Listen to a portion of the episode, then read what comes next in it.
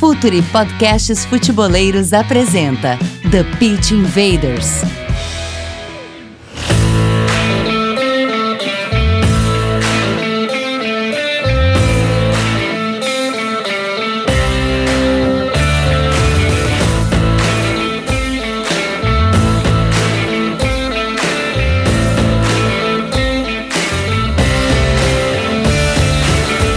Olá, futeboleiros! Futeboleiras! Futuri Podcasts apresenta The Pitch Invaders, episódio 189. Sempre falando de maneira profunda e séria sobre o jogo, como é o nosso propósito. Meu nome é Eduardo Dias, estamos no ar em mais uma invasão futeboleira. Esse episódio chega até vocês com a força do Coach ID, o software para treinadores e clubes de excelência Futuri é o representante oficial da Coach ID no Brasil. E-mail comercial.futuri.com.br Assine a nossa plataforma de conteúdo exclusivo, Futuri Club. Acesse apoia.se barra Futuri. Conteúdo, comunidade e relacionamento. E Futuri Pro, o departamento de análise de mercado do Futuri. Scouting, performance e inteligência aplicada ao jogo. Futuri Pro, seu time ganha mais jogos e gasta menos dinheiro e é incrível pra gente, uma experiência absolutamente fantástica ver os clubes clientes do Futuri Pro já ganhando em performance esportiva e econômica rapidamente. É hora da conexão. Conexão direta com o papai do ano aqui, Leandro Miranda, jornalista do UOL. Dá, Leandro. Fala, beleza, Edu? Beleza, Coutinho? Estamos aí para falar hoje do, do Abel Ferreira, né? É, boa noite a todos aí. Bom dia, boa noite não, bom dia a todos aí, né? Depende da, do, do, momento que você estará ouvindo esse podcast. E vamos bater um papo aí sobre futebol legal. Legal, demais. Leandro sempre vem aqui nos ensinar sobre Palmeiras. E Rodrigo Coutinho, invader de longa data, jornalista do UOL, jornalista do Yahoo. Dali Coutinho, seja bem-vindo de volta. Fala Edu, obrigado aí pelo convite, um abraço a você, pro Leandro também, pra galera que nos ouve. Vamos lá, vamos mergulhar um pouquinho aí desse Palmeiras, né, que tá começando um trabalho ainda muito prematuro, mas que já tem muita coisa legal pra gente falar. E, ele, e é bacana quando a gente percebe um trabalho que tem conteúdo, né? Invaders, vamos invadir o playbook de Abel Ferreira.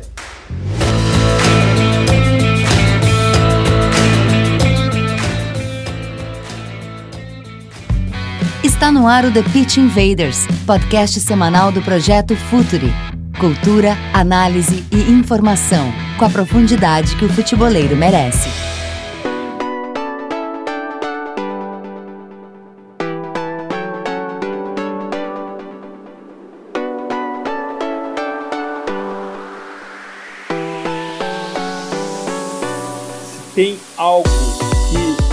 Faz com que clubes cresçam muito é diversidade diversidade de ideias, diversidade étnica, de nacionalidade, de gênero, tudo isso é ouro. Os clubes, as instituições, as corporações crescem muito quando tem diversidade. E quando chega um técnico português como Abel Ferreira, ou um estrangeiro, um argentino, um uruguaio, não importa a nacionalidade, aqui no Brasil a gente precisa aprender com eles, utilizar esse conhecimento para crescer o nosso futebol e também ganhar com isso. E Abel Ferreira chega no contexto Palmeiras. Leandro, conta um pouco pra gente da onde vem o Abel, qual é a, a, o contexto do Abel nessa chegada toda. Vamos tentar situar o nosso invader aqui uh, nesse primeiro, como de costume, questionamento aqui no Futuro sobre contexto. É, o Abel, ele, ele chegou num contexto em que o Palmeiras estava buscando um técnico ofensivo, né? Era a palavra da moda, um técnico ofensivo e moderno, né? São as duas palavras que foram mais usadas aí para definir essa busca pelo Abel, né? Esse, esse perfil é ótimo, né? Ofensivo e moderno. É um guarda-chuva gigante, né? Que, que costumam usar para definir o, o, o treinador, mas realmente era isso que, que se falava, tanto a diretoria é, quanto a, a torcida, é, depois da saída do Luxemburgo, que, que fez um trabalho é, a gente, que a gente pode falar tranquilamente que não foi um trabalho bom, né? apesar do título paulista, o Luxemburgo não conseguiu extrair nem de perto o que esse elenco do Palmeiras podia oferecer. E aí, como costuma acontecer muitas vezes no futebol brasileiro, a, quando um técnico sai é, de uma maneira não muito legal, o, os dirigentes já, já, já viram a chave para tentar buscar o oposto, né? Um negócio que, que tenta ir na direção contrária. Então o Luxemburgo é um técnico da velha guarda, e tenta, aí foram atrás de técnicos é, ditos modernos, mais jovens. Né? O primeiro alvo foi o Miguel Angel Ramírez, do Independiente Del Valle. Este diagnóstico é perfeito. O técnico a ser buscado é o contrário do que foi demitido. É perfeito isso. Sim, é isso. Foi. É, é, isso foi curioso também, que até dá pra gente falar da, da saída do. da chegada do Luxemburgo no Palmeiras. Nesse caso a regra, a regra não foi cumprida, porque eles buscaram o Sampaoli, não deu certo, aí pegaram o Luxemburgo, né? Não tem nada a ver. Mas nesse caso, eles pelo menos eles se, a diretoria do Palmeiras se manteve nessa, nessa linha de tentar buscar um, um, cara mais ofensivo, um cara mais moderno, que são coisas bem abstratas, né? Não, não, é, não existe a categoria dos técnicos ofensivos ou a categoria dos técnicos modernos, mas pelo menos não foi assim uma coisa de Sampaoli para Luxemburgo, né?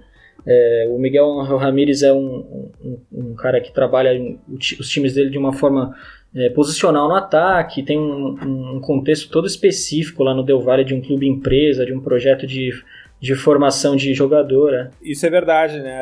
Ele, é, o, o Ramírez no, no Del Valle ele é muito, muito específico, né? As chances de não dar certo num, num gigante como o Palmeiras, com a pressão que sofre, seria muito é, grande. Todo o projeto dele lá é bem peculiar ali, né?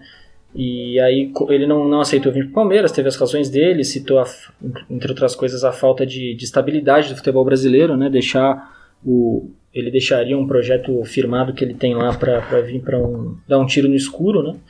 E aí depois, depois dessa negativa, o, chegou até o Palmeiras o nome do Abel Ferreira, um técnico português jovem que tinha acabado de ficar em evidência no Brasil porque eliminou tinha acabado de eliminar o Benfica do Jorge Jesus na, nas fases preliminares da Liga dos Campeões pelo PAOK, né, da Grécia, que é o time que ele comandava desde 2019, e acabou fechando rapidamente com o Palmeiras, né? É, foi uma negociação muito mais rápida do que, do que aquela novela que envolveu o Ramires, que acabou tendo um final triste pro, pro torcedor do Palmeiras. No caso do Abel foi uma negociação mais rápida, ele fechou rapidamente, chegou como uma aposta também, né? Porque por mais que seja um treinador estrangeiro, que, que é uma, uma coisa que, que ficou meio na moda aí nos times brasileiros. A gente está vendo um monte de time trazer de treinador estrangeiro, principalmente treinador português. Parece que só pelo fato de ser português, né? É, por mais que tenha sido. É, nessa, acompanhando esse movimento, foi uma aposta do Palmeiras que até agora tem se, tem se mostrado acertada, tem dado é, frutos muito bons. Ele chegou. É, acho que é importante falar também do contexto em que ele assume o time é, ele, ele pega o time não do Luxemburgo, mas sim do Andrei Cebola, né, do Andrei Lopes, que era o auxiliar, que é o auxiliar permanente do Palmeiras, que comandou interinamente o Palmeiras por cinco jogos depois da demissão do Luxemburgo e e conseguiu rapidamente também causar uma melhora no time, né? Tanto o, Cebola quanto o Abel eles tiveram um impacto imediato assim no jeito que o time joga, no desempenho, é, na movimentação, nos padrões que você vê no time. E eu acho que esse impacto tão rápido, eu acho que diz mais sobre o trabalho do Luxemburgo do que sobre o trabalho deles, porque é raro a gente ver uma mudança tão rápida e tão brusca num time com um treinador novo, a não ser quando o trabalho anterior tinha muito pouca coisa mesmo. E eu acho que com todo respeito à história do Luxemburgo, que é um dos maiores e melhores treinadores da história do futebol brasileiro, sem dúvida alguma, o trabalho dele no Palmeiras deixou muito pouca coisa, tanto que o, que o Andrei rapidamente ele já, ele já mudou muita coisa, a gente vai mais para frente vai entrar nesses detalhes né, do que, que ele mudou em campo. E o Abel deu sequência, pegou essa herança do Andrei, que, que fez o básico, e está tentando dar os passos seguintes, tentando deixar mais sofisticada a equipe, e por enquanto tem, tem obtido um sucesso impressionante aí. Coutinho, e o contexto da chegada do Abel, o moderno e ofensivo Abel, obviamente a, a, a, vitória sobre Jorge Jesus teve um efeito muito grande, um, trouxe um argumento muito grande para a contratação dele. A gente vive num contexto do Brasil, a gente sabe muito bem como funcionam as coisas. Qual é a tua visão sobre essa chegada, a escolha e a chegada de Abel, Coutinho? Olha, a questão da escolha, Edu, eu acho que não dá para confiar que o Palmeiras foi atrás do Abel Ferreira sabendo que estava trazendo.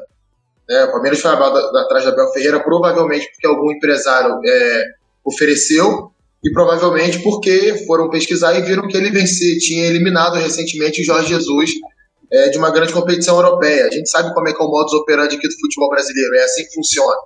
É, mas, assim, pode dar muito certo, como vem dando nesse início, né? Então, acredito que o Leandro fez um resumo muito bom aí desse, dessa chegada nele, o que, que ele encontrou no Palmeiras, né? Porque eu até cheguei a escrever no, no, no, no meu blog, assim que ele chegou ao Palmeiras, o que, que ele ia encontrar? Que era algo completamente diferente daquilo que ele vinha mostrando nos outros trabalhos dele, né? O Palmeiras do Andrei Lopes era um Palmeiras de contra-ataque, era um Palmeiras que dava a bola para o adversário e, e, reagia na maior, na maior parte do tempo. E o Abel Ferreira não, tem e, isso. E não, e, é, Coutinho, e não tem nenhum problema nisso, né? Não, não tem problema nisso. Eu não estou aqui fazendo juízo de valor. Sim, Só estou dizendo como é, que, como é que o time jogava. E o Abel Ferreira, nos trabalhos que ele fez, no Braga, no PAOK, exceto contra equipes muito mais poderosas tecnicamente e financeiramente, é, ele, não, ele não montava os times dele assim. É, ele, ele sempre é, tinha uma propensão maior a ficar com a bola, né, é, uma ocupação de espaços muito bem definida, aproximação para jogar, movimentação muito bem planejada também. E como ele está implementando agora no Palmeiras, a gente vai dissecando ao longo do podcast de hoje. Mas acredito que para um primeiro mês de trabalho, que está completando hoje, né, dia 4, quando a gente está terminando de gravar aqui o podcast, é, é, um, é, um, é um baita início, né? Vale lembrar o seguinte: o início do trabalho do, do Abel Ferreira, em termos de números, é superior ao trabalho do Jorge Jesus no Flamengo ano passado. Ele tem mais vitórias, um aproveitamento melhor, uma média de gols mais alta, uma média de gols sofridos mais baixa. Tudo isso em 30 dias de trabalho, né? E ele, ele pegou um time que não tinha nada a ver com aquilo que ele está colocando em prática agora. E, e, parece, vendo agora, 30 dias depois, que foi um trabalho plug and play, né, Leandro? Ele já chega e já entrega. Mas a gente tem que destacar aqui que o time que ele pega não é o time do Luxemburgo, né? Aquele pequeno hiato ali fez a diferença, né, Leandro? Não, totalmente. É, como o Coutinho falou, o, o, estilo que o André imprimiu nesses cinco jogos não é o estilo que o Abel gosta de executar, mas é, mas é um, foi um não foi um trabalho, né? Foi um tampão de cinco jogos. Foi um, quer dizer, foi um trabalho, mas a gente não pode é, classificar como algo assim muito influente, né? Foi um trabalho de cinco jogos do, do Cebola que deixou uma base interessante para o Abel, porque ele pegou um time já muito mais organizado que o Luxemburgo. É, e, e, e para implantar essas ideias do que o Abel quer implantar no Palmeiras, que ele tem, tem implantado, foi muito melhor para ele pegar o, um time que, vem, que vinha embalado com o André de quatro vitórias seguidas, que vinha num momento de muito mais confiança do que naquela saída do Luxemburgo, em que o time vinha perdendo seguidamente no brasileiro. É, ele pegou um time que vinha jogando reativamente no começo do trabalho do Abel, até o primeiro jogo foi contra o Red Bull Bragantino, a estreia dele, é, ele basicamente manteve ali o modelo de jogo que o Cebola vinha, vinha implantando. O time jogou reativamente, é, a escalação foi muito parecida, se, se não me engano foi idêntica à do último jogo do Cebola, e aí aos poucos ele foi colocando uma coisa ali, outra coisa aqui, começou com uma saída mais, mais sofisticada para sair jogando de trás, é, depois foi, foi trabalhando movimentos de amplitude, movimentos de aproximação no meio campo, é, e aos poucos ele foi, foi dando a cara dele para a equipe, ainda está dando, né? A gente é, cobriu ele de elogio aqui, mas até por ser um começo natural de trabalho de um mês, é, o Palmeiras ainda apresenta alguns problemas, principalmente eu acho na parte de no momento ofensivo ali, né, contra time, times fechados, eu acho que é o, o maior problema do Palmeiras ainda, o que é completamente normal, né, pelo tempo de trabalho e pela característica que o time que o time tem, que, esse elenco é mais propenso a ter, né? A gente vai falar disso mais para frente também. É, mas foi isso, o Abel chegou num, num, time já num momento muito melhor do que quando o Luxemburgo saiu. É, quando o Luxemburgo saiu, a gente até brincava assim que não era que faltava um encaixe, a proposta não vinha dando certo, a execução estava mal feita, as características dos jogadores não estavam ornando. Era um problema anterior a isso, né? A gente olhava para o Palmeiras em campo e não sabia a proposta de jogo do Palmeiras. A gente não sabia o que o time estava tentando fazer, né? É, não tinha movimentação coordenada, não tinha padrão de jogo. A gente cada hora via a saída de bola sendo feita de um jeito, cada hora o ataque sendo feito de um jeito, e não eram variações treinadas, né? Eram, era aleatoriedade mesmo. Né? É, com o Cebola, é, foram cinco jogos de, um, de uma identidade mais definida ali. Os cinco jogos que o Cebola teve, ele só teve mais posse de bola que o adversário em um jogo. Que foi justamente contra o Tigre, é, no jogo de fase de grupos de Libertadores que já não valia nada, o Palmeiras ganhou por 5 a 0 Nos outros jogos competitivos, o Palmeiras sempre teve menos posse que o adversário, inclusive contra o Fluminense, que também não é um time que se destaca por ter a bola, né?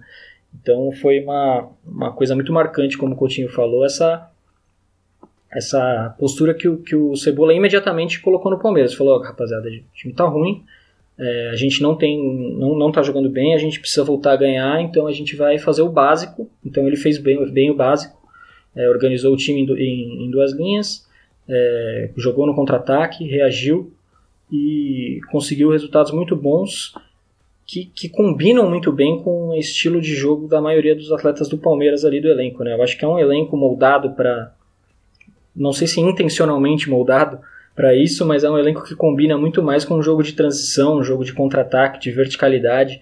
E eu acho que o, o time do Abel Ferreira hoje, ele guarda algumas coisas desse dessa época do, do Andrei, como a verticalidade, como a organização defensiva, a intensidade defensiva, mas também tem muita coisa já que é muito diferente, que agora a gente vai começar a entrar em mais detalhes sobre esse, essa transformação que o Abel colocou no Palmeiras. E aí, Leandro, qual é a tua visão sobre a configuração da defesa palmeirense de, de Abel? É, o, o, o, Palmeiras defensivamente, como o Coutinho já falou aí, é, conseguiu manter um nível alto, né? Porque realmente com o Luxemburgo, apesar do time muitas vezes ter comportamentos muito aleatórios, principalmente na parte ofensiva, falta de padrão, o time tinha um sistema defensivo forte. É, marcava de uma forma, de uma forma intensa, é, talvez algumas falhas nas coberturas, né? É, tinha muita perseguição ali de, de, jogadores colando nos adversários, saindo do setor, nem sempre a cobertura era, era feita da maneira correta, da maneira mais rápida, da maneira certa ali. É, isso tem melhorado também com o Abel. Do, dos, dos nove jogos, ele tomou só quatro gols, e é bom lembrar que um desses gols foi aquele gol no último minuto contra o Goiás, quando o Palmeiras é, perdeu, foi a única derrota do Abel, inclusive até agora comandando o Palmeiras, né? O, o, o Palmeiras perdeu do Goiás um, gol no último minuto pelo Brasileirão. O Palmeiras estava com um time totalmente dizimado ali pela Covid-19, né? Um surto ali no elenco que tirou quase 20 jogadores do 20 jogadores do elenco principal ali do, do Abel Ferreira. Então aquele jogo ali meio que é, até acho meio que não conta para ele, né? É, realmente o sistema defensivo do Palmeiras segue forte é, eu, vejo, eu vejo uma pressão muito forte pós-perda, né? Eu acho que a, a, determinação do time em roubar a bola assim que perde e em, em subir a marcação, em pressionar o adversário e não deixar jogar, em jogar com intensidade sempre, não deixar o adversário virar, não deixar o adversário pensar, não deixar o adversário ter aquele tempo para meter a bola nas costas da defesa. Isso é uma coisa que o Palmeiras tem mostrado bastante com o Abel. É uma coisa que tem crescido, ainda há algumas oscilações nesse comportamento, principalmente acho que de forma natural por causa de calendário, lesões, é, muito jogador que não consegue manter um, um, nível de intensidade alto de um jogo para o outro pelo, por ser um jogo atrás do outro, né? A gente está jogando quase a cada três dias aqui, ainda tem Covid entrando na, na dança, tem lesão, então é, há alguns comportamentos que oscilam na parte defensiva ali no Palmeiras, principalmente de abordagem ali no meio campo, que é uma coisa que o Abel, que o Abel cobra muito mas de forma geral vem muito bem. E outra coisa que eu queria que eu posso destacar do, do momento defensivo do Palmeiras, além da, da compactação do time, dessa intensidade, é, é, que o time sabe também variar a altura do bloco ali quando precisa, né? Não é um time que joga com o pé embaixo o tempo inteiro, assim, para marcar alto o tempo inteiro. É um time inteligente para variar a marcação, variar a altura do bloco, sabe quando quando precisa recuar um pouco mais, quando é, quando é melhor subir um pouco mais, que hoje, acho que sempre é, mas, mas nessa, nessa temporada acho que é uma necessidade ainda maior, né, por causa desse, desses problemas de calendário, de desgaste físico que a gente que a gente está passando na, na, temporada.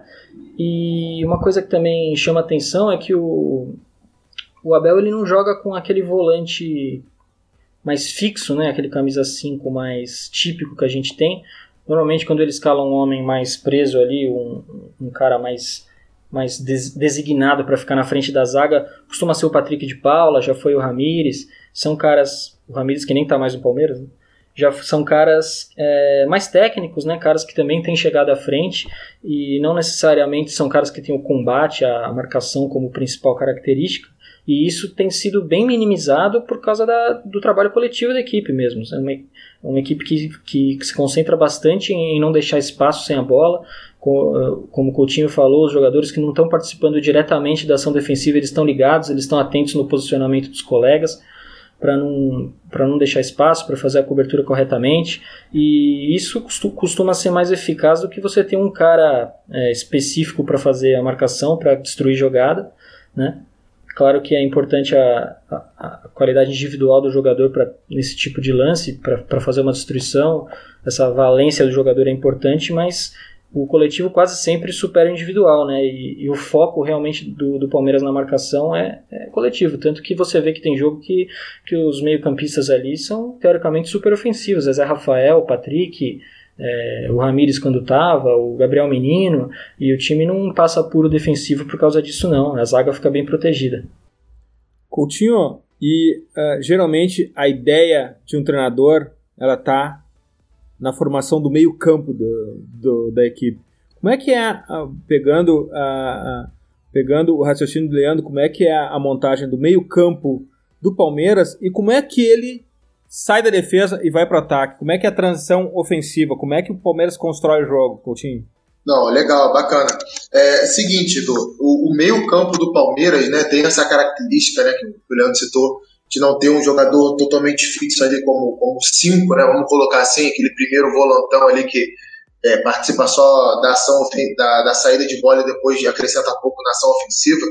É, e, a, a, até antes de falar do meio campo, acho legal a gente falar um pouco de saída de bola, né? Como é que a bola chega até ali, como você falou. É curioso que quando ele veio para o Palmeiras, muita gente achou que ele fosse escalar um time com três zagueiros, né? Porque ele fez isso durante um tempo no Paok e no Braga também. Mas é, como é que ele transforma isso? Ele monta a linha de quatro, mas na saída de bola, ele sempre prende um dos laterais alinhado aos zagueiros. E o legal é que isso reveza de um jogo para outro. Já teve jogo que foi o Marcos Rocha, já teve jogo que foi o Gabriel Menino, teve jogo que foi o Vinha. Recentemente até vencendo mais o Vinha do que o lateral direito. E qual é a dinâmica para a gente entender? Quando ele prende o lateral para fazer a saída com os dois zagueiros, uma saída com três jogadores, né? O ponta desse setor do lateral que está preso, ele fica um pouquinho mais guardado no lado do campo, né? Gerando amplitude para o time por ali. Já do outro lado, ele solta o lateral dele e o ponta daquele setor ele dá uma flutuada para dentro. E isso também varia muito, né? Porque, por exemplo, ele já usou o Lucas Lima fazendo isso como ponta saindo do lado para dentro. Já usou o Gabriel Veron, que tem outras características. Já usou o próprio Rony. Né? No jogo contra o Vasco foi o Rony que fez isso, saindo do lado, vindo, vindo para dentro. E aí, isso aí muda muito de acordo com a característica do jogador. Se for o Lucas Lima, essa flutuação vai sendo uma região de construção da jogada entre a linha de defesa e a linha de meio do time adversário. Se for o Gabriel Veron, o Rony, é uma, uma flutuação muito mais voltada para a última linha do time adversário, para atacar a profundidade, para se aproximar do centroavante, que provavelmente vai ser o Luiz Adriano titular do time quando ele tiver apto, né? Então, como é que ele monta isso? Essa primeira linha com três, um lateral projetado, o outro ponta projetado. A gente já tem ali dois jogadores dando amplitude no campo de ataque. A primeira linha com três. Ele geralmente alinha dois jogadores logo à frente dessa primeira linha com três. Então a gente vê o Palmeiras atacar, são três jogadores, dois à frente, geralmente o primeiro homem de meio campo mais o outro.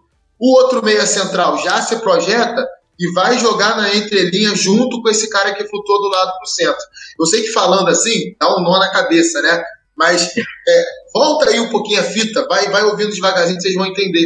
É, é uma primeira linha com três, dois, dois jogadores meio campo um pouco, um pouco mais à frente, mais dois entre a linha de meio e a linha de defesa do time adversário, dois caras bem abertos e o centroavante projetado.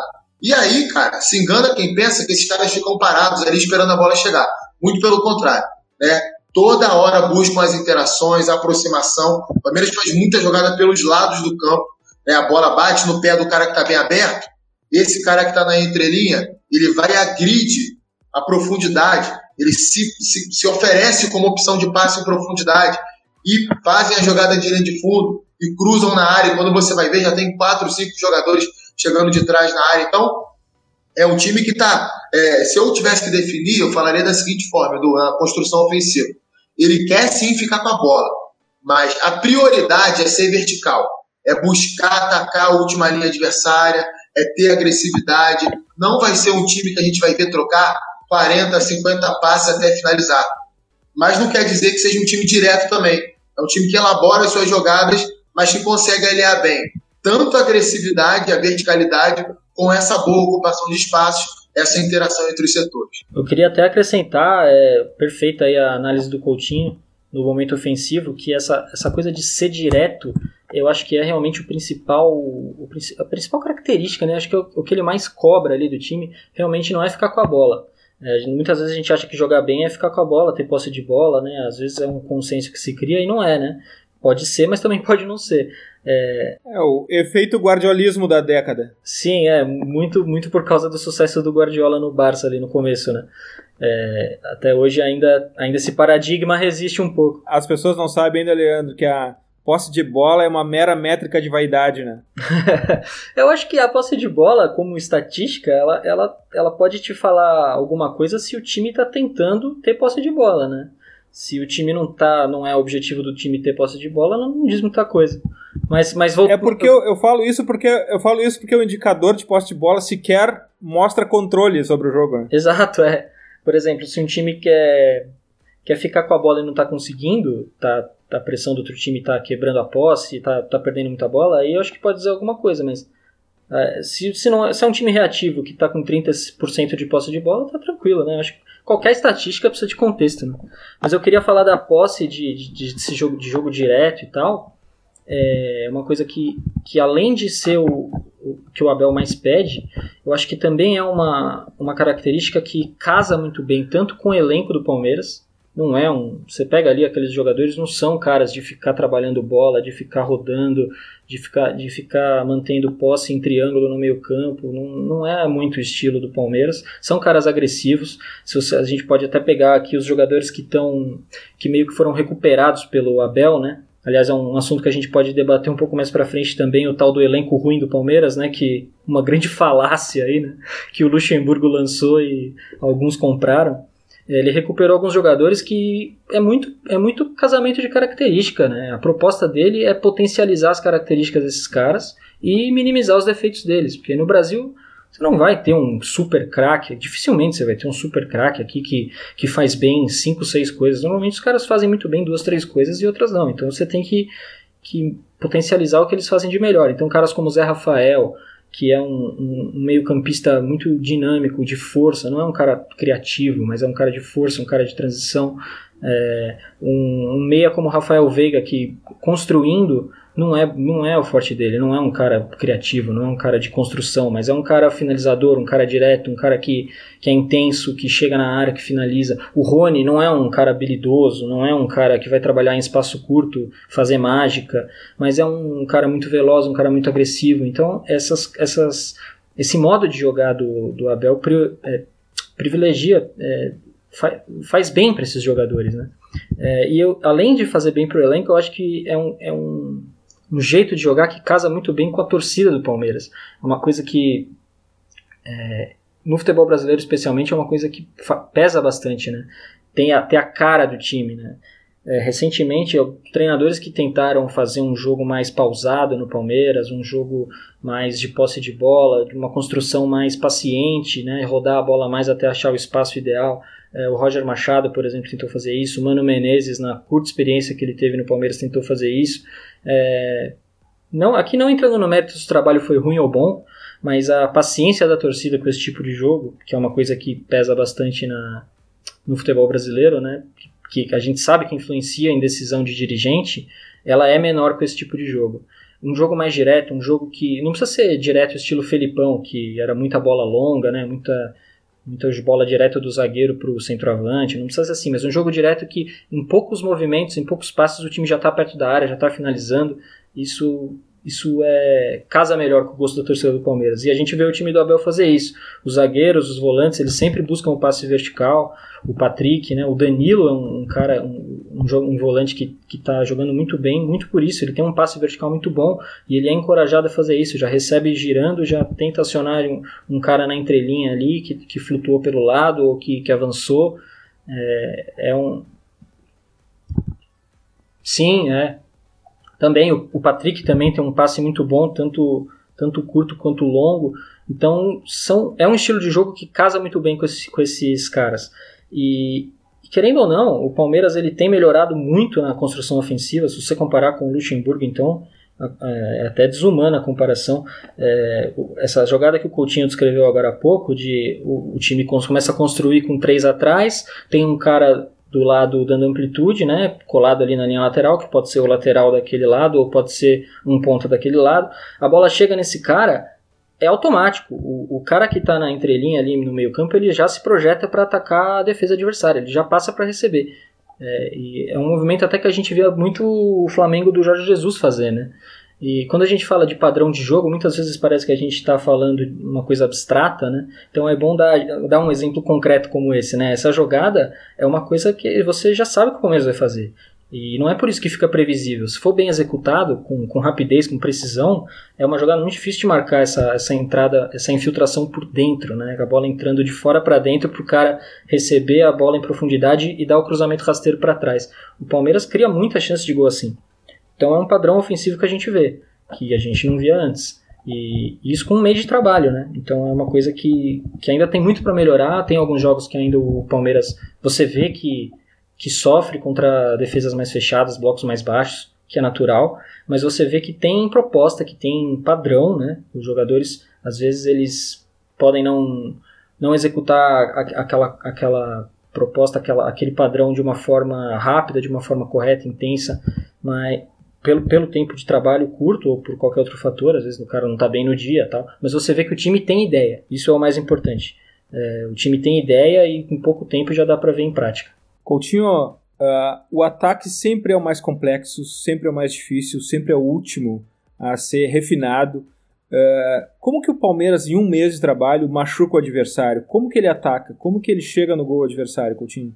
Olha, Edu, é, é, é, uma, é, uma, questão de trabalho, né? Hoje eu fico abismado quando eu vejo alguns treinadores, sobretudo brasileiros, né? Porque é o futebol que eu mais acompanho, dizendo a seguinte frase: perto da área com o jogador, como se ele não tivesse nenhum tipo de, de responsabilidade para criar os movimentos para que o jogador próximo da área tenha mais de uma opção de jogada. Né? Não, se imagina, vamos imaginar que a, a seguinte situação Luiz Adriano recebe a bola de costas, ele não tem um movimento de infiltração, um movimento de ultrapassagem pelo lado, jogadores não estão abertos dando amplitude para receber um passe de desafogo, ele não tem um volante encostando, ele não tem um meia chegando para tabelar. Qual vai ser a única opção de jogada dele? Receber de costas, tentar girar o corpo e finalizar. Pode dar certo? Pode dar. É um bom centroavante, para o nível do futebol brasileiro é acima da média. Mas nem sempre vai dar. Se ele encontrar um bom defensor, uma defesa Parece bem fechada. Que o Coutinho, Coutinho, do Luiz Adriano, só tem que dizer que o primo dele é melhor, melhor que ele, viu? Ah, o primo dele é o Myron, né? Safado. Mas enfim, agora você imagina o outro lado. O Luiz Adriano recebe a bola de costas, ele tem um ponto entrando em diagonal, o outro bem aberto, um lateral dando amplitude do outro lado, o outro chegando por dentro, o Patrick de Paula se, se apresentando para finalizar, o Meia fazendo infiltração, chegando para tabelar. Olha a quantidade de, de opções de jogada que esse cara, que é talentoso, vai ter. Então, uma coisa, ela não anula a outra, né? Porque tem muita gente que repete essa bobagem como se um time que é, tenha mecanismos de movimentação planejados perto da área, como se você fosse podar o talento do jogador. Isso não existe. É, é justamente o contrário. Você vai oferecer esse jogador mais condição dele colocar o talento dele à prova daquele time, né? Mais opções para ele. daquele time. Então, assim, é, é isso que acontece. Palmeiras hoje, quando ele chega perto da área, ele tem um conjunto de movimentos que, como o Leandro falou, ainda precisam de um ensaio maior, né, de, um, de um tempo maior de trabalho, para que isso flua naturalmente. Acho que a gente pode dar um bom exemplo aqui do Flamengo do ano passado, do Jorge Jesus. Né? Se a gente fosse pegar o primeiro mês de trabalho dele, O Flamengo oscilou também. O Flamengo jogou mal contra o Emelec. O Flamengo é, sofreu muito para criar contra o Inter naquele jogo no Maracanã é, pela Libertadores da América, contra o Botafogo também. Mas o que, é que aconteceu depois? O time começou a jogar de uma forma muito natural, criando muitas e muitas oportunidades de gol, fazendo muitos gols, causando ali um domínio sobre o, sobre o time adversário muito grande, muito amplo.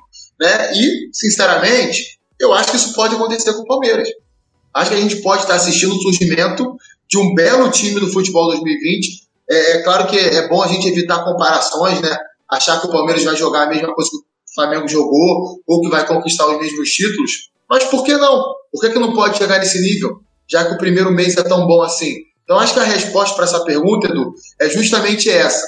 Temos um técnico que trabalha, com todo respeito ao Luxemburgo, organizar a saída de bola no momento defensivo não é trabalho de treinador, principalmente com o salário que ele tinha no Palmeiras. É, eu acho importante também isso que o Coutinho falou do, dessa cultura do talento, na frente o talento que resolve, né? Que, que foi uma coisa que marcou bastante o trabalho do, do Lucha, né? Porque a gente lembra que ele deu declarações, por exemplo, que o, o Rony não estava rendendo bem porque no, o Atlético Paranaense jogava em contra-ataque e o Palmeiras não joga em contra-ataque. É, que é uma simplificação grosseira aí, né?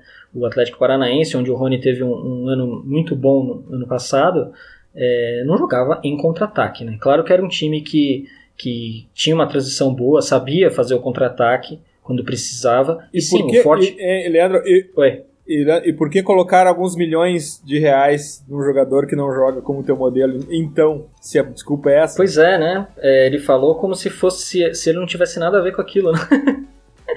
é, mas além disso, é, foi uma análise, na minha visão, equivocada por, ou, ou simplificada, né? É, porque, sim, o forte do Rony claramente é a transição, é a velocidade, é o ataque ao espaço, mas o Atlético Paranaense não, não jogava só em contra-ataque.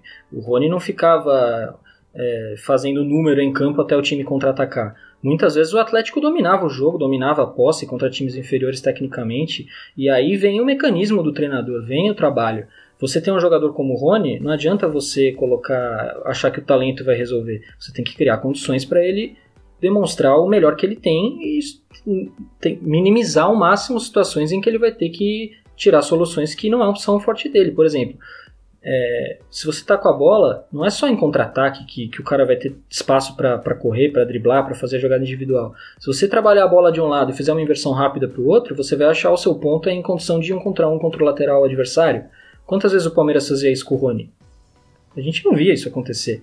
O Rony recebia a bola, o Palmeiras trabalhava a bola de uma forma muito lenta, muito previsível, é, aleatória até, e, porque não tinha mecanismo. E aí a bola chegava no, no Rony, ele já estava com dois em volta. Ele, ele é um cara que não se, não se esconde, não se omite do jogo, né? Isso é uma característica forte dele. Ele tentava uma jogada individual, perdia a bola. E aí o Rony é ruim. Não, o Rony não é ruim. O Rony é um cara que precisa ser usado do jeito correto.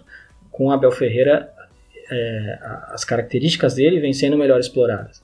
O time trabalha para deixar ele em condição de um contra um, trabalha para deixar ele em condição de dele, dele infiltrar por trás da zaga e receber uma bola, que é um, uma jogada muito forte dele, fazer uma diagonal por trás do zagueiro e receber essa bola em profundidade. O Rony é um cara que tem muito a oferecer. Não é, é um craque? Claro que não é um craque, mas não é um jogador pereba como muitos muitos torcedores do Palmeiras chegaram a essa conclusão depois dos primeiros jogos dele. E eu acho que tem sim é, uma parcela de, de culpa do jogador por, por ficar ansioso, por sentir talvez um pouco de pressão, por não ter talvez a inteligência em alguns momentos de jogar mais simples, de não querer resolver. Mas a parcela maior para mim era o trabalho coletivo, o trabalho do treinador, que não potencializava em nada o, o, jogo dele. E aí a gente vai entrar naquilo que a gente falou antes do, do elenco ruim do Palmeiras, né? Você pegar um elenco como o do Palmeiras no futebol brasileiro de hoje e falar que o elenco é ruim, que você precisa de jogadores melhores para jogar ofensivamente, para jogar bonito, é não tem condição, né? É, acho que depois do elenco do Flamengo, o elenco do Palmeiras é o melhor. Talvez do Atlético Mineiro agora tenha se chegado num, num nível semelhante aí com as contratações desse ano, né? Com, a, com o, o gasto, o gasto pesado que fez depois da chegada do Sampaoli, né? Mas você pega, às vezes, as opções de banco do Palmeiras são jogadores que seriam titulares na maioria dos times do Campeonato Brasileiro com uma certa tranquilidade, né? Eu lembro até que as declarações que O jogo que o Luxemburgo deu a declaração do, do elenco. Ele não falou ruim, né? Mas ele falou que o elenco não é muito bom e tal. Foi um jogo contra o Botafogo, gente. O, o, os jogadores que o Palmeiras colocou em campo no segundo tempo, todos os cinco seriam titulares no Botafogo. E ele deu essa declaração exatamente. Ele botou Zé Rafael, botou Gustavo Scar. Eu não vou, eu não vou falar os nomes aqui porque eu não lembro de cabeça. Eu vou até buscar aqui para depois falar certinho os, os, jogadores que ele botou em campo. Mas, enfim, onde eu queria chegar? O elenco do Palmeiras é, é muito bom para o padrão brasileiro. Não é bom, é muito bom. Não é o. Tudo bem, não é um esquadrão, não é o Real Madrid, não. Mas é melhor que 95% dos concorrentes. E não dá para falar em, não dá para falar em elenco ruim. O Abel tá, tá mostrando isso. É, jogadores como o Rony, que a gente já falou aqui, o Rafael Veiga, que é um meia que não tem muita capacidade construtora, mas é um cara finalizador. Ele, ele, tá, ele é o artilheiro do time agora com o Abel Ferreira.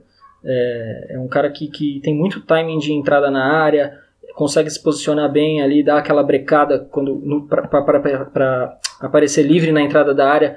E ele é um cara que está se beneficiando muito dessas jogadas do Palmeiras de linha de fundo porque ele tem um, uma movimentação muito boa de, de correr para o espaço vazio, de dar o, o, gato no marcador, de ficar livre ali na entrada da área para bater de primeira no gol.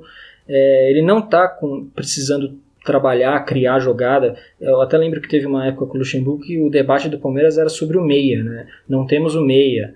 O Rafael Veiga, o Lucas Lima e o Gustavo Scarpa nenhum rende. É, sem o meia não dá para jogar. Pô, isso não, não, existe, né, cara? Com sem o meia não dá para jogar. O meia, o, quem arma o time é só um jogador, não é um movimento coletivo, não é um padrão de jogo treinado. Então, você não precisa ter o Zidane ali no seu meio-campo para o seu time ter, ter, ter, criatividade, ter construção, agredir o adversário. E você pode fazer isso com um jogador como o Rafael Veiga, que tem outras características, outras qualidades. Você tem que botar essas qualidades para funcionar, montar uma estrutura é, desde a saída de bola até os movimentos de, de, de ataque à linha do adversário lá na frente para potencializar o que os caras têm de bom. Não adianta ficar reclamando que não tem o jogador, né? E é, isso é uma coisa que eu, eu acho que é uma coisa que a gente pode falar já que em um mês o Abel mostrou que o elenco do Palmeiras é, tinha muito tinha muita, muito mais bola para jogar do que vínhamos jogando, tinha muito mais condição, né? Coutinho, a parte de ser bom ou ruim o elenco, ele é coerente com a ideia do Abel ou a ideia do Abel encaixou e está potencializando esse elenco? Olha, eu acho assim, é, talvez se o Palmeiras tivesse um volante um pouquinho mais de construção, talvez encaixaria ainda melhor é, dentro dessa ideia, né? Digo, quando eu digo de construção, né? Existem vários volantes de construção características diferentes, mas um cara com capacidade de modo de passe curto, né, de, de pausar o jogo em alguns momentos, né, porque é, em alguns momentos é necessário isso. Como o Leandro até falou, principalmente contra equipes que marcam é, mais atrás, né, no bloco baixo, às vezes é, dá para detectar essa dificuldade ali, tanto do Patrick de Paula quanto do Danilo. Talvez o Felipe Melo tivesse uma leitura melhor em cima disso, mas se lesionou né, muito no início ali do trabalho e vai demorar um tempo para voltar. É, mas eu concordo muito com o Leandro.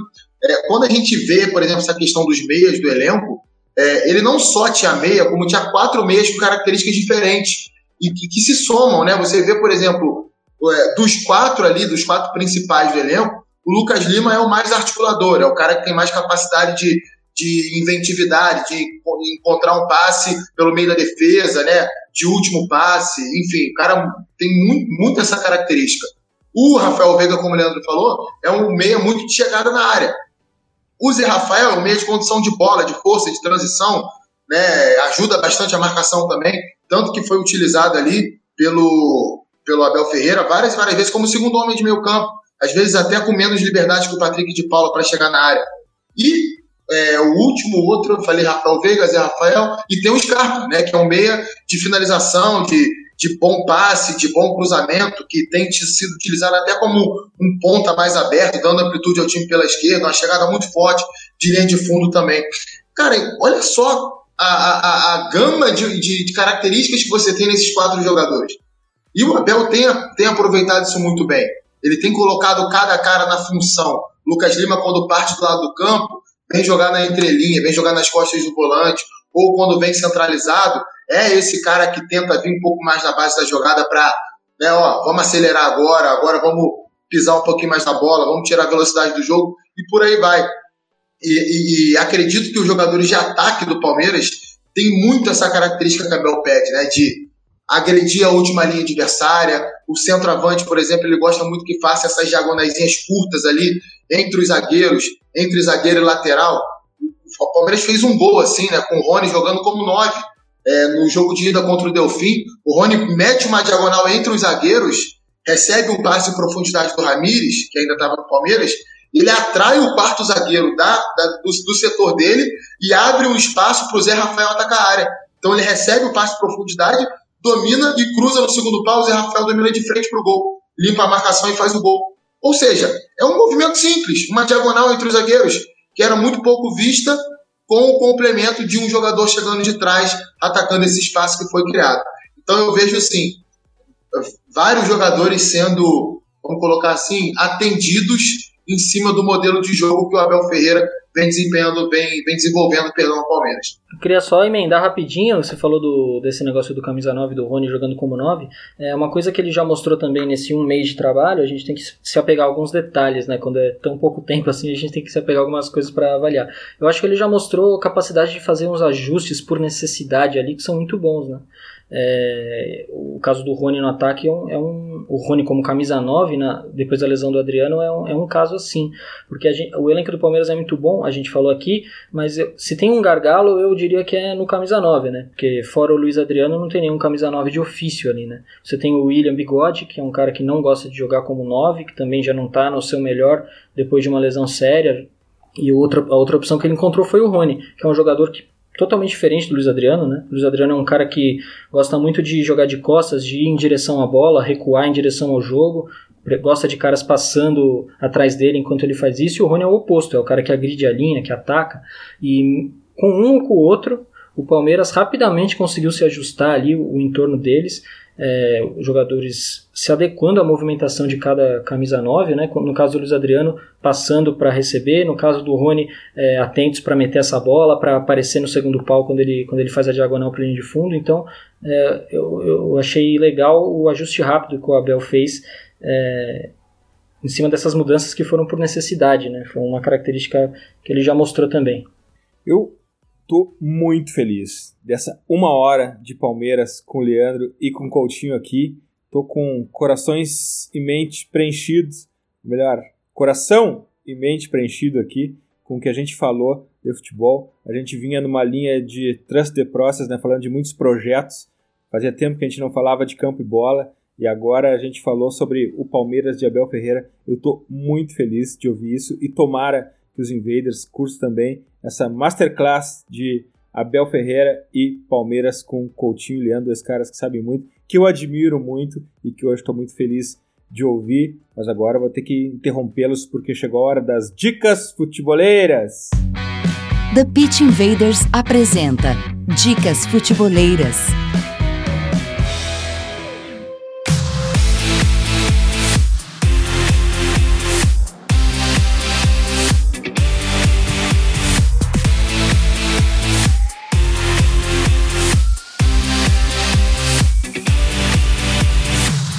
Minha dica futeboleira essa semana, na verdade, as minhas dicas futeboleiras essa semana são caseiras.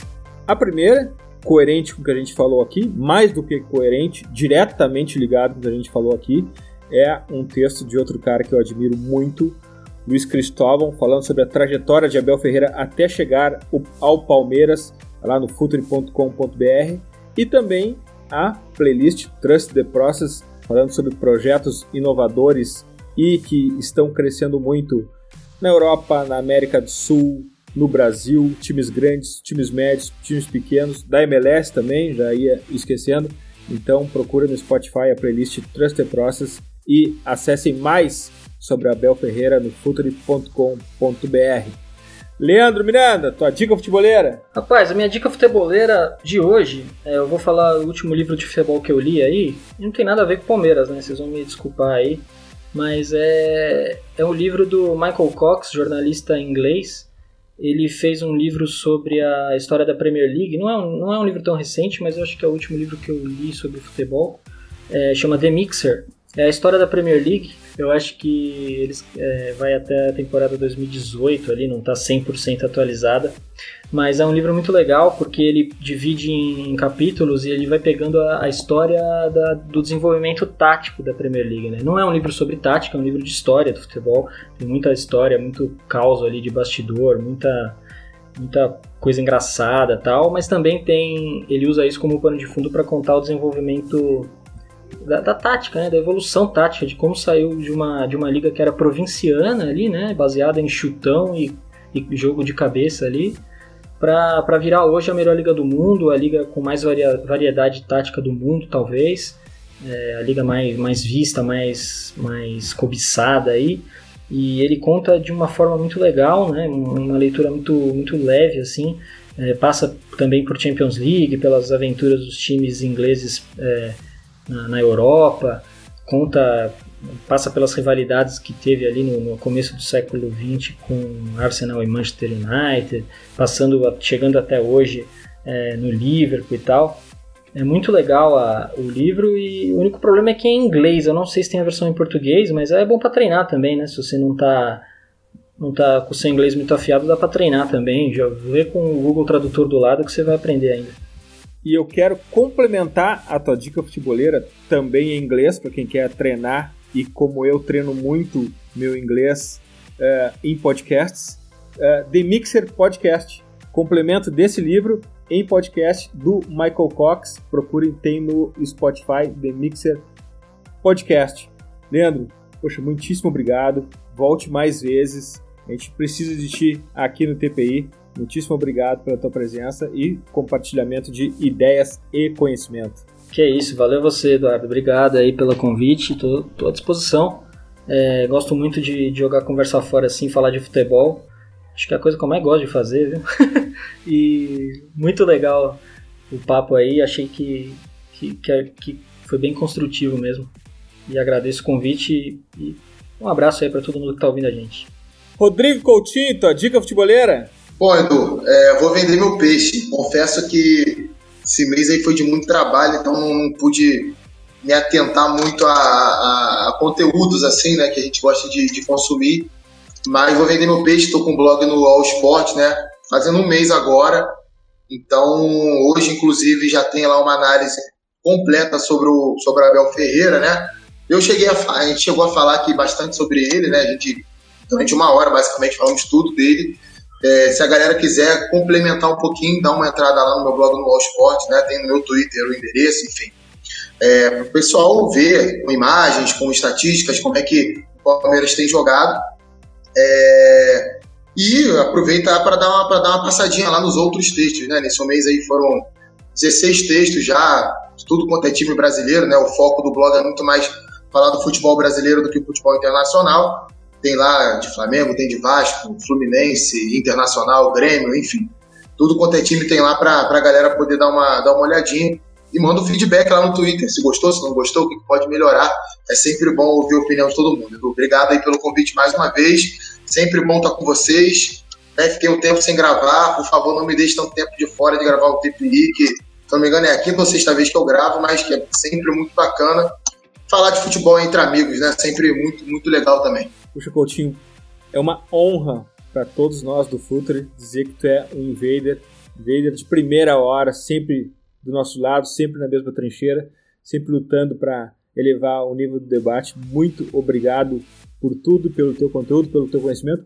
Também obrigado por estar sempre do nosso lado. Demais. Cara, eu que, que agradeço sempre a porta aberta, né? Através do Futre aí que abriu a porta para mim há três anos atrás. Eu consegui muita coisa assim na minha vida profissional e podem ter certeza, sempre que acharem que eu puder contribuir, é só convidar que eu vou estar tá batendo ponto por aqui. Invaders, graças por estarmos juntos em mais esse TPI, futeboleiras, futeboleiros, nós somos o Futuri e temos um convite para vocês. Pense o jogo. Abraço e até a próxima invasão, The Pit Invaders.